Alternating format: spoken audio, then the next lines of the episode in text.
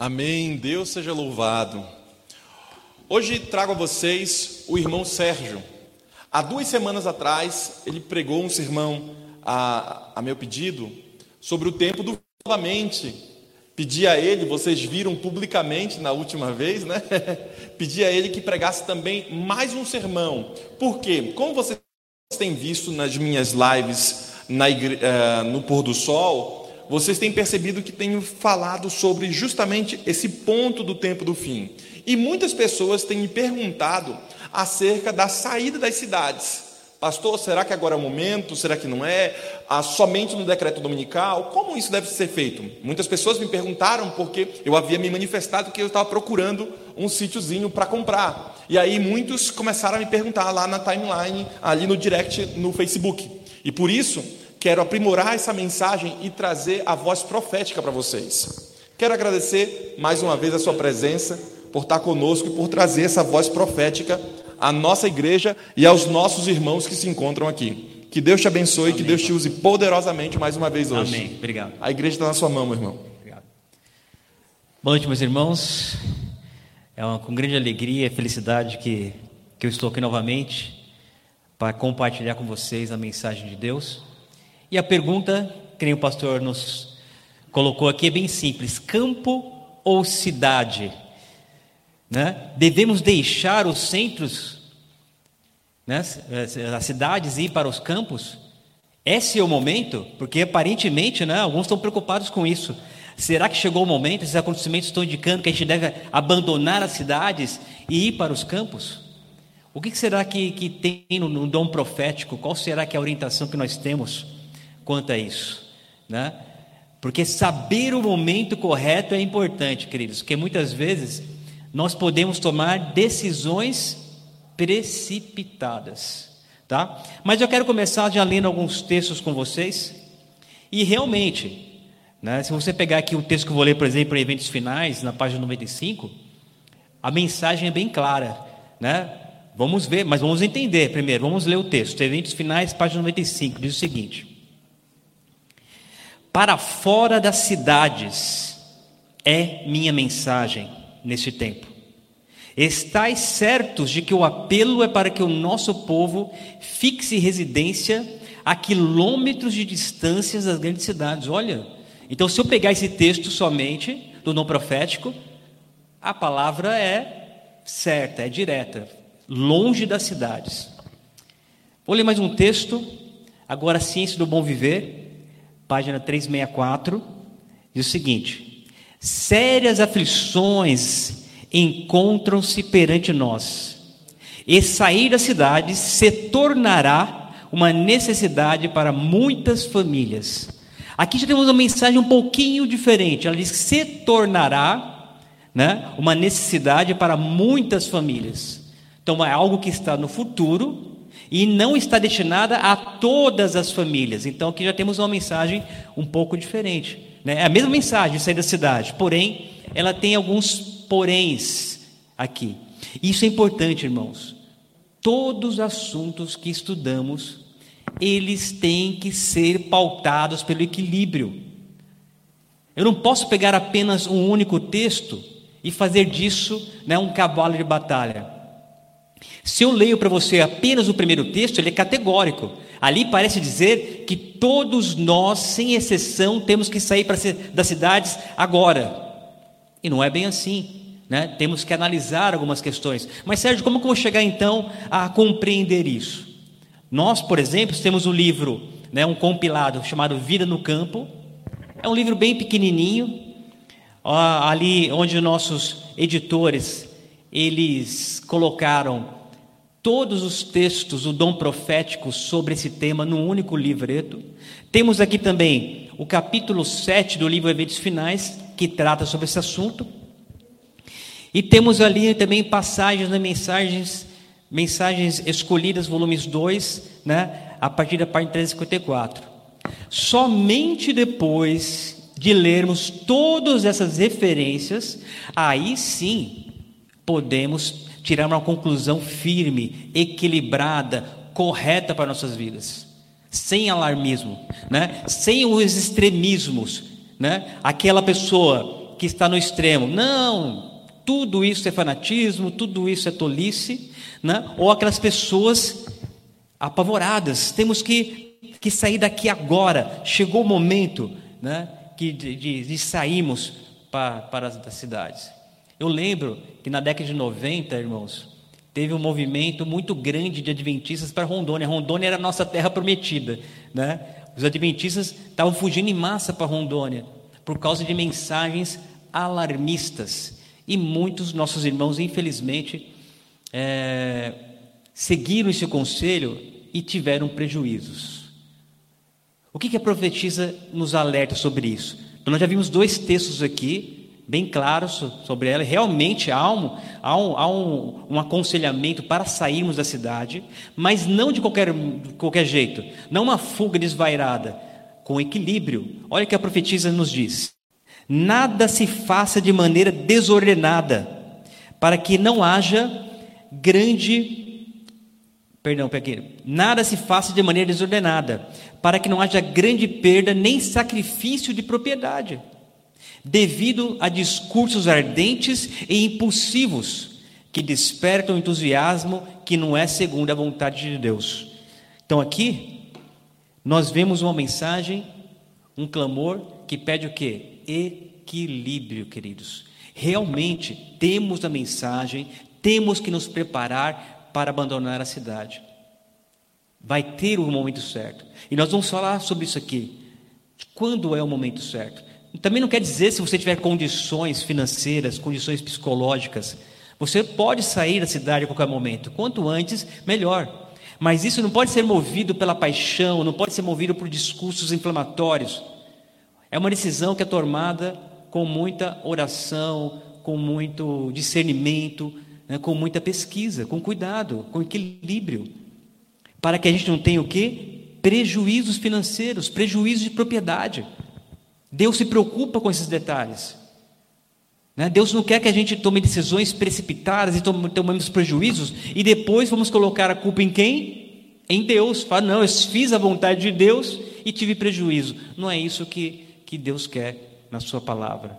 Deus não tem, não tem esse, esse desejo que tenhamos prejuízo. Muito pelo contrário, Ele quer a nossa felicidade. A questão do equilíbrio também nós podemos trazer para o conceito dentro e fora, dentro e fora da cidade. Dentro da cidade temos um papel especial, um ministério especial a se fazer pela salvação das pessoas. E o conselho do dom profético para sair das cidades, ele tem a ver com o nosso equilíbrio também espiritual. O que fazer, né? como, como ter uma vida mais saudável, uma vida mais equilibrada. É por isso o conselho de sair das cidades. Tá? Vai chegar um momento, nós vamos ver, óbvio, que é o momento final. É o momento final que esse é o sinal. Assim como o cerco de Jerusalém foi um sinal para o povo de Deus abandonar Jerusalém, nós também temos um sinal. Aí sim. É óbvio que eu estou dizendo para vocês, vamos esperar esse sinal para abandonar as cidades. Nós podemos nos programar, temos tempo para nos programar, de maneira equilibrada para alcançar esse objetivo. Quer ver o sinal? Vou ler para vocês aqui qual é o sinal de fuga. Está no Eventos Finais, está no capítulo 7, na página 121. Você vê ali tudo que trata disso. Agora o sinal, esse aqui sim. Dado esse sinal, irmãos, aí não tem, não tem para onde correr. Agora é fugir mesmo. Se você dormiu no ponto, perdeu. Agora esse é o sinal. Olha o que a profetisa nos diz. Não vem muito distante o tempo em que, como os antigos discípulos, seremos forçados a buscar refúgios em lugares desolados e solitários. Como o cerco de Jerusalém pelos exércitos romanos era o sinal de fuga para os cristãos judeus, assim o arrogar-se nossa nação, o poder no decreto que torna obrigatório o dia de repouso papal, será uma advertência para nós. Será então tempo de deixar as grandes cidades, passo preparatório ao sair das menores para os lares retirados em lugares solitários entre as montanhas. Então aqui fica claro, aqui fica claro que o sinal final para se abandonar as grandes cidades é o decreto dominical. Porém, queridos, não é qualquer decreto dominical. Vamos supor se o nosso prefeito Covas aqui decrete o, o descanso dominical. Não é esse o sinal. Isso apenas mostra que o Brasil, que São Paulo está maduro para seguir os ditames de Roma. Mas o decreto dominical que ela menciona aqui é o decreto dominical americano. Esse é o decreto dominical que será o sinal derradeiro para que possamos deixar nossas cidades, tá? Então, o Covid esse sinal não é esse sinal. O sinal será o decreto dominical. Portanto, agora só deve ir para a cidade quem? Quem tem condições de morar numa cidade pequena, quem tem condições de labutar com a terra, né? Quem tem condições de fazer isso de, de maneira calma, sem tribulação, pode ir, não tem problema de se antecipar, porque é bom, sim, você se retirar das grandes cidades. Tem benefício nisso, tá? Mas isso não pode ser feito de maneira desordenada, tem que ser feito de maneira ordeira, tá? E aí, irmãos, tem uma coisa, um texto que eu quero ler para vocês, que é muito fantástico, no dom profético também, porque eu quero introduzir ainda um outro assunto que vai casar com esse. Esse texto é muito importante porque fica aquela preocupação, mas Sérgio, eu queria saber o tempo exato, eu não quero esperar o decreto dominical, porque quando vier o decreto dominical, o tempo vai ser muito curto, então se eu espero por ele, eu posso correr, correr o risco de, de não conseguir sair a tempo. Então, tem mais um conselho aqui, olha que que fantástico. A palavra do Senhor nunca nos deixa à deriva. Né? Ela tem resposta para todas as nossas indagações. Olha que perfeito esse texto. Diz o seguinte: Preparo para o tempo de angústia, é o subtítulo. Casas e terras serão de nenhuma utilidade para os santos no tempo de angústia, pois terão de fugir diante de turbas enfurecidas e nesse tempo, suas posses não podem ser liberadas para avançamento da causa da verdade presente. Foi-me mostrado que a vontade de Deus que os santos se libertem de todo embaraço antes que venha o tempo de angústia. E faço um concerto com Deus mediante sacrifício. Se eles puserem sua propriedade no altar do sacrifício e ferventemente inquirirem de Deus quanto ao seu dever, ele lhes ensinará, ensinará sobre quando dispor dessas coisas. Então estarão livres no tempo de angústia, sem nenhum estorvo para sobre, sobrecarregá-los. Olha que fantástico, queridos. Nós temos que orar quanto a isso. Se você continuar lendo o texto, ele vai dizer que aqueles que não oram sobre isso, não quer dizer que eles vão se perder, vão perder suas propriedades e vão lamentar sobre isso. Porém, nós, que queremos deixar as cidades justamente o mais próximo possível do fim. Porque temos coisa a fazer aqui, temos negócio a realizar aqui, temos evangelho a ser pregado aqui, temos parentes a ser resgatado aqui. O que fazemos então para saber o momento certo? Ore a Deus, coloque isso no altar de Deus. Fale, Senhor, me ajude, indique-me o momento certo para dispor das minhas coisas, e Deus vai lhe dar esse sinal. Qual será ele? Não sei, irmãos. Uma coisa que eu sei que quando o nosso Deus quer dar um recado, que quando nosso Deus quer nos informar algo, ele se faz entender. Isso é fato. Qual que é o seu papel? Ore a Deus. Uma oração sincera. Coloque suas posses nas mãos de Deus, no altar de Deus, fala: "Senhor, indica-me o momento". E ele vai te colocar os seus recursos nas suas próprias mãos, queridos. Quando eu falo colocar no altar de Deus, é que você vai dispor a sua vontade, suas posses para Deus. Ele vai lhe indicar o momento correto de fazer essas alterações. E aí você não vai ver as suas propriedades, os seus bens sendo, sendo apropriados pelos ímpios. Muito pelo contrário, você vai ter eles em suas mãos, em seu poder, para usá-lo na causa do Senhor Deus. É essa a oração que temos que fazer. Então, irmãos, não é tempo para confusão, não é tempo para lamentação. Porém, mais importante que isso, agora presta atenção, queridos.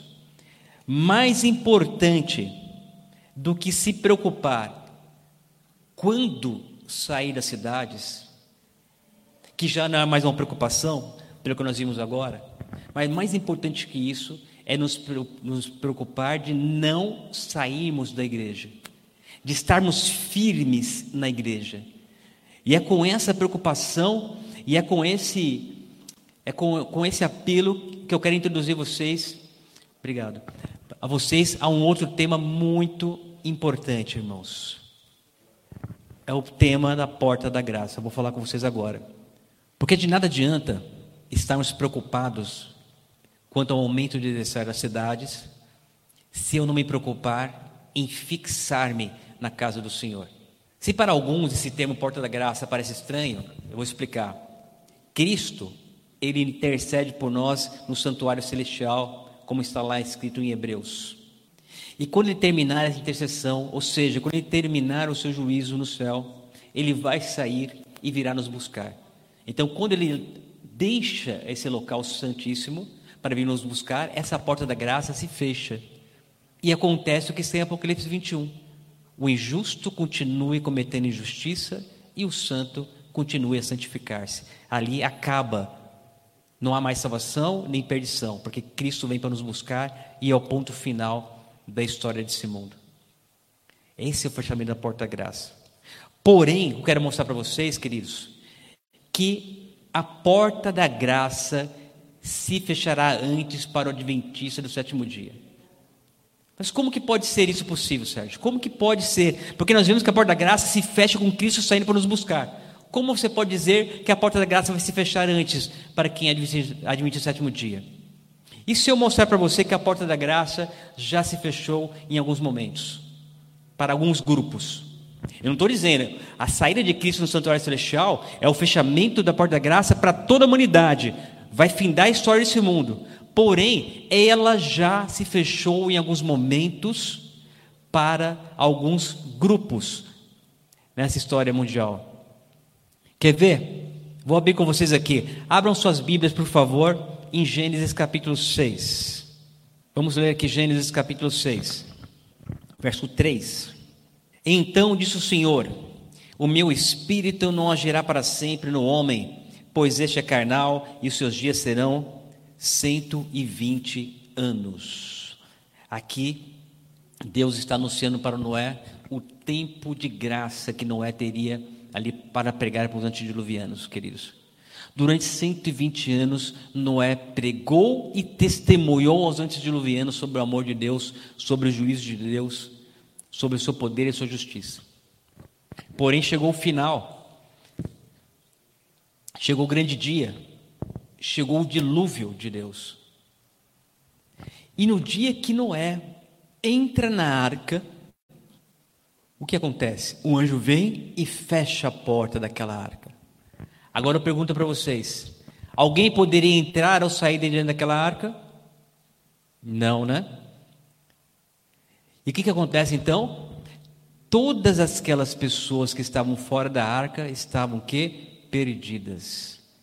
Mesmo estando vivas ali naquele momento, a porta da graça se fechou para elas. Por que se fechou para elas? Elas recusaram a salvação de Deus. E naquele momento, a salvação de Deus estava onde?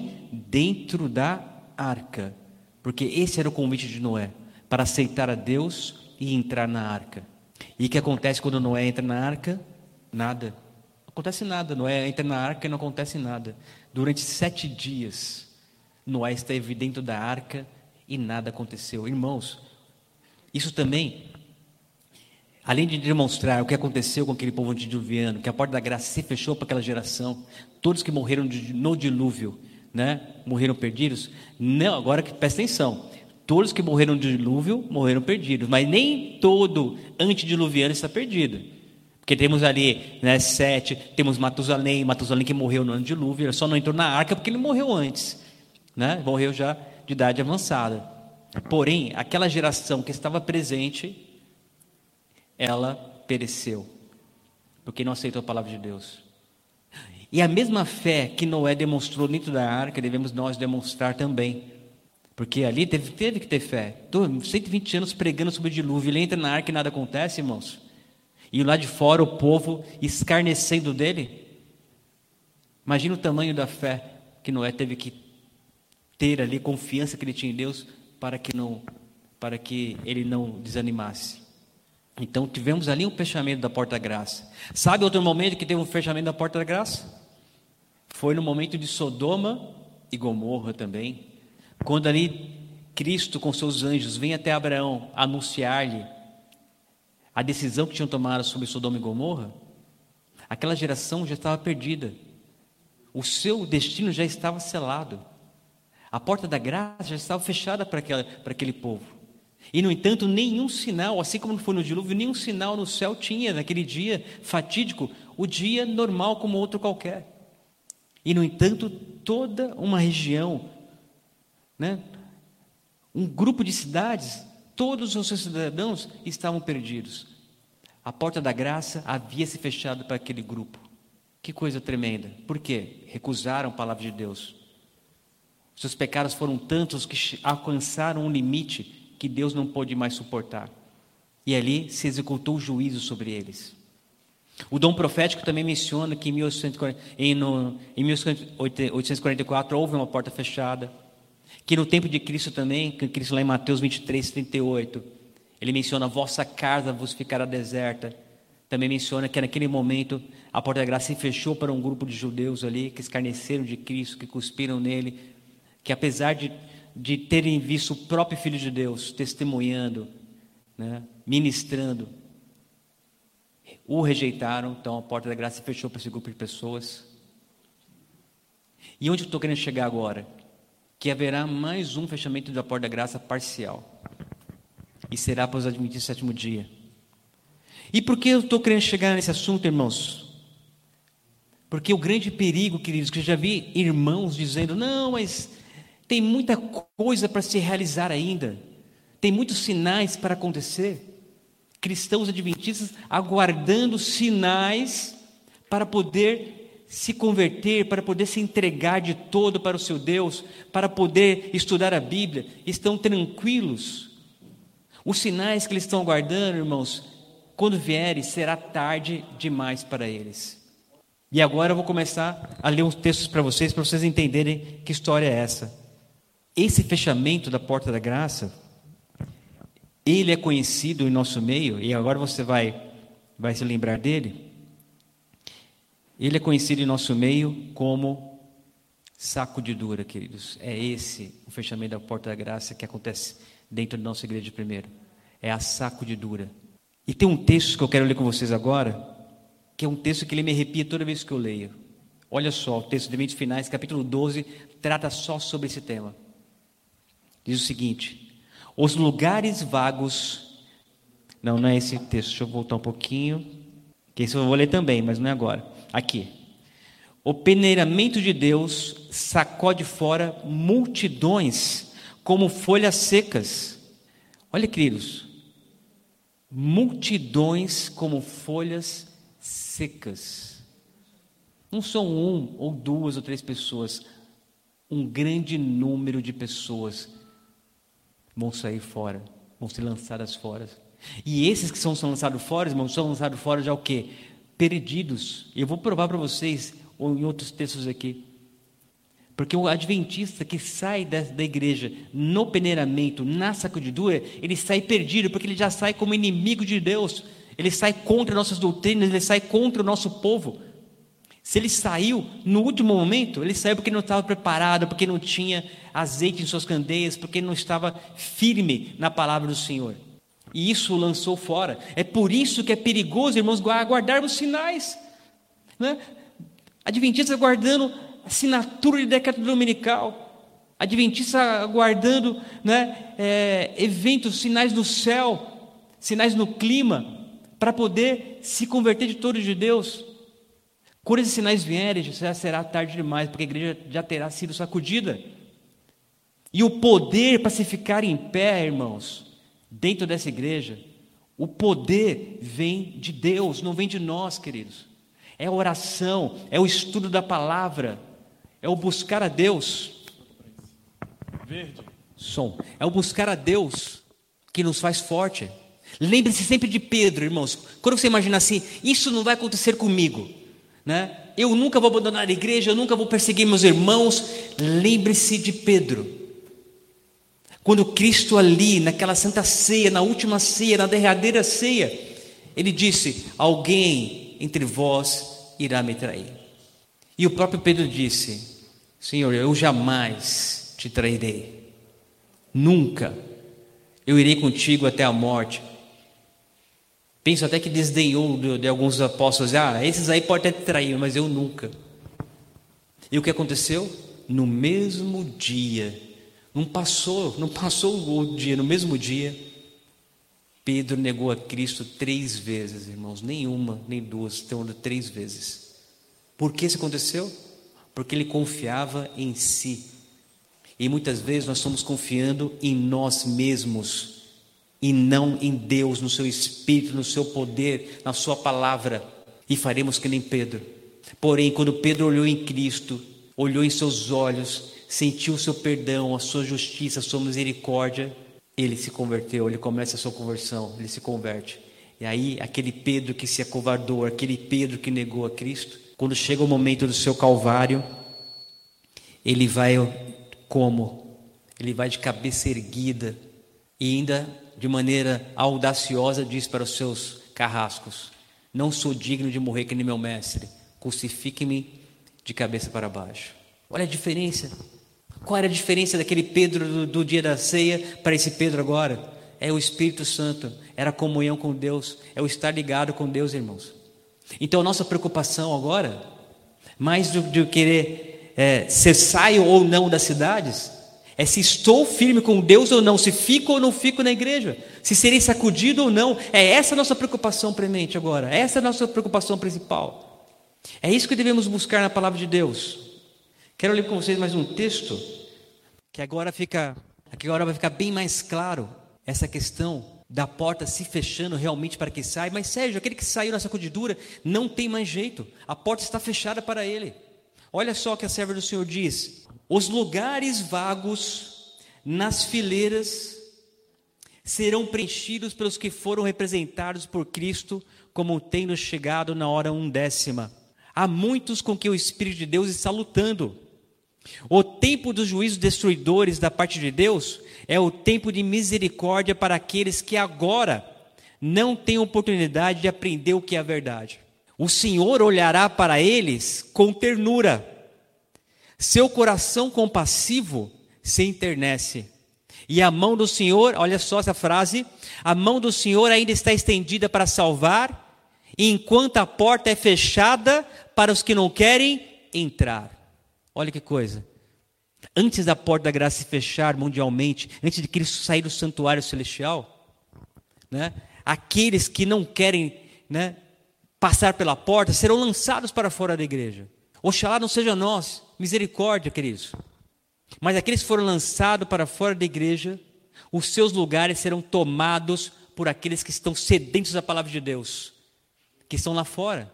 Lembre-se, em Apocalipse é mostrado dois povos de Deus: o remanescente fiel, de Apocalipse 12, 17, aquele que tem os mandamentos de Deus e tem o testemunho de Jesus, que é o dom de profecia. E temos quem mais? Aqueles que estão em Babilônia. A missão de um é chamar pelo outro. Queridos, que ninguém tome a sua coroa. Eu, que, eu quero que as pessoas venham e sentem-se na igreja ao meu lado, ao meu lado e não no meu lugar. Então temos que cuidar com o nosso lugar na igreja, para que ele não fique vago. Eu tenho que preencher o lugar ao lado, não o meu próprio lugar. Mas a única maneira de fazer isso, irmãos, é não andando pelos terrenos encantados de Satanás. É contemplando a palavra de Deus é buscando o Espírito em oração, é sendo amorável para uns para com os outros, é lutando, irmãos, não contra a carne e o sangue, é lutando contra o nosso inimigo, o inimigo de Deus. Os nossos irmãos não são nossos inimigos, eles são nossos companheiros de batalha.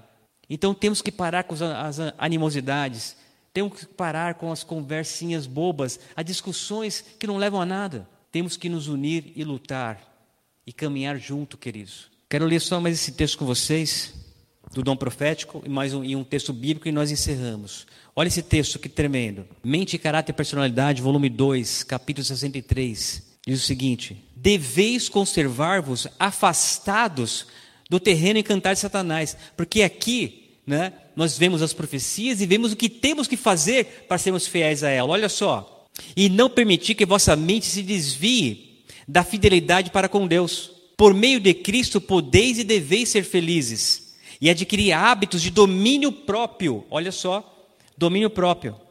Até vossos pensamentos devem ser trazidos em sujeição à vontade de Deus, e vossos sentimentos sob domínio da razão e da religião.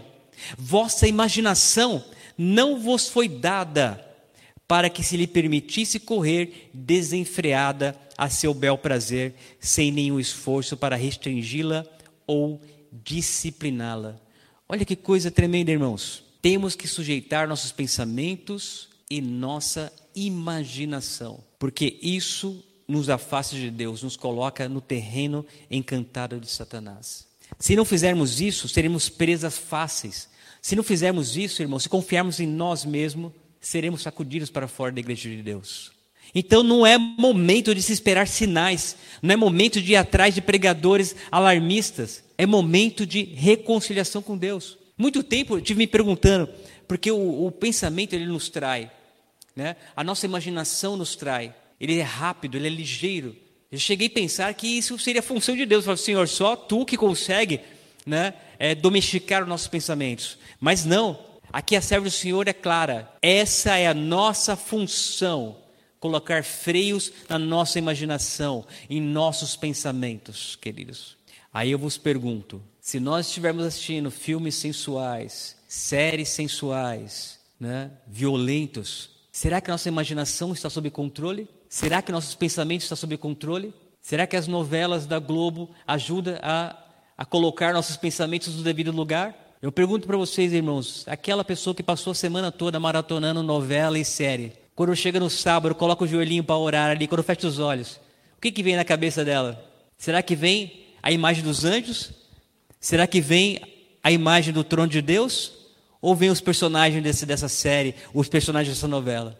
Pode ver, tem muitos irmãos que oram de, que ora de olho aberto, porque se fechar o olho, a sua imaginação foge. Temos que ser cristãos, queridos, não só no sábado, é na semana toda. Nem somente na quarta nem no domingo, naqueles poucos horários. Orar sem cessar, é isso que Paulo diz. Mas o que ele quer dizer? Que temos que ficar 24 horas de joelho? Não. Orar sem cessar é que minha mente tem que estar conectada com o céu sempre. É a única forma, queridos, de não sermos sacudidos, de não fazermos que nem Pedro. Porque agora é fácil, irmãos. Agora eu posso bater no peito e falar: jamais trairei essa igreja, jamais trairei meu Deus. Agora é fácil. Foi fácil para Pedro, e Pedro andou três anos e meio ao lado do próprio Cristo, irmãos. E nós nem isso. Se Pedro falhou, quanto mais nós. E eu encerro com vocês aqui, lendo o último texto, agora o texto da Bíblia, que está em Lucas, no capítulo 21, o verso 34 até o verso 36. Vamos meditar nesse texto. E temos mais um livro aqui também, ó, além dos livros que eu citei para vocês, né? Vida no Campo, que é o compilado da irmã White, o capítulo 7 de Eventos Finais, aquele trecho de, de, Mensagens Escolhidas, volume 2, tem esse livro aqui também, ó, Da Cidade para o Campo, um guia para aplicar as orientações divinas, do neto dela, Arthur L. White e E.A. Sutherland. Né? Esse livro aqui é um guia que pode ser utilizado para aqueles de forma equilibrada, que, que, que quiserem já planejar as suas saídas da cidade. Até aqui é um bom livro. Da Casa Publicadora Brasileira, que é o CPB, né, da nossa editora, feito pelo livro, né, pelo neto da senhora White aqui. Então temos ótimos guias, irmãos, à nossa disposição. Né? Não precisamos nos alarmar, não precisamos ser, né, ser precipitados. O povo de Deus é inteligente. O povo de Deus é cabeça, não é cauda. Vamos ver aqui Lucas 21, verso 34 ao 36. Acautelai-vos por vós mesmos. Não, tenha cuidado por vós mesmos, para que nunca vos suceda que o vosso coração fique sobrecarregado com as consequências da orgia, da embriaguez e das preocupações deste mundo, e para que aquele dia não venha sobre vós repentinamente como um laço Olha que interessante, irmãos. Aqui diz que nós não devemos ficar sobrecarregados com as consequências da orgia. Mas você fala, mas Sérgio, né? Qual é o cristão aqui da igreja adventista que, tá, que está sobrecarregado com orgias? Né? Quem aqui pratica orgias? Queridos, quando você assiste um filme pornográfico, quando você assiste um filme sensual, quando você assiste um filme que tem sexo explícito, você está envolvido com orgia. A sua mente não diferencia o ver do fazer. Você é um participante ativo. Então esse recado é assim, é para você e para mim também. Se nós vacilarmos nesse sentido, se nós permitirmos a nossa imaginação, o nosso pensamento permear por esse tipo de literatura, nós seremos culpados, sim, das orgias que está mencionada aqui em Lucas capítulo 21. E ela fala da, embriaguez, né? não só da bebida alcoólica, quando você come, quando você é um glutão, o seu cérebro fica em estado de embriaguez. As preocupações desse mundo, né? mesmo as coisas boas podem ser ruins. Quando você coloca o seu trabalho, a sua escola acima de Deus, você está colocando as preocupações desse mundo acima das coisas de Deus e estar falhando com Deus também. E isso faz com que a volta de Deus venha sobre você de maneira repentina, porque você não está esperando, você não está se preparando. E quantas vezes Cristo faz essa, essa, esse alerta para nós? Que infelizmente muitos dos nossos irmãos serão pegos de surpresa pela volta de Cristo, irmãos. Misericórdia por isso. Pois há de sobrevir a todos que vivem sobre a face da terra, ou seja, a volta de Deus é mundial. Não virá para um grupo, não é um arrebatamento secreto. Todo olho verá. E aí, de novo, ali em três versos, três alertas. Vigiai, pois, a todo tempo. De que maneira, irmãos? Aqui a gente finaliza com, com, com, com a advertência do, de Lucas. Vigiai, pois, a todo tempo, orando para que possais escapar de todas essas coisas que têm de suceder e estar em pé na presença do Filho do Homem. Amém, queridos? Orem a todo o tempo, não só no sábado de manhã, não só na escola sabatina, não só no culto divino, a todo tempo, a toda hora. Orem para que todos nós possamos estar em pé naquele grande dia, seja na cidade ou seja no campo, queremos estar com o nosso mestre. Amém? Que Deus abençoe a todos nós. Vamos orar agora, meus irmãos. Vamos elevar uma prece, uma prece ao nosso Deus. Senhor Deus, Santíssimo Pai, suplicamos o Teu Espírito, Senhor, para que tenhamos domínio próprio, para que possamos dominar nossa vontade, nossa imaginação, nossos pensamentos, Senhor. Suplicamos a Ti que fale conosco, que nos indique o melhor momento para tomarmos as ações, para que possamos fazer a Tua vontade e para que possamos fazê-la com grande alegria, Pai. E sabemos que somente o Teu Espírito pode, nos guiar nessas veredas. É por isso que suplicamos a Ti que derrame o teu espírito sobre o teu povo, Pai. Fortaleça a todos nós.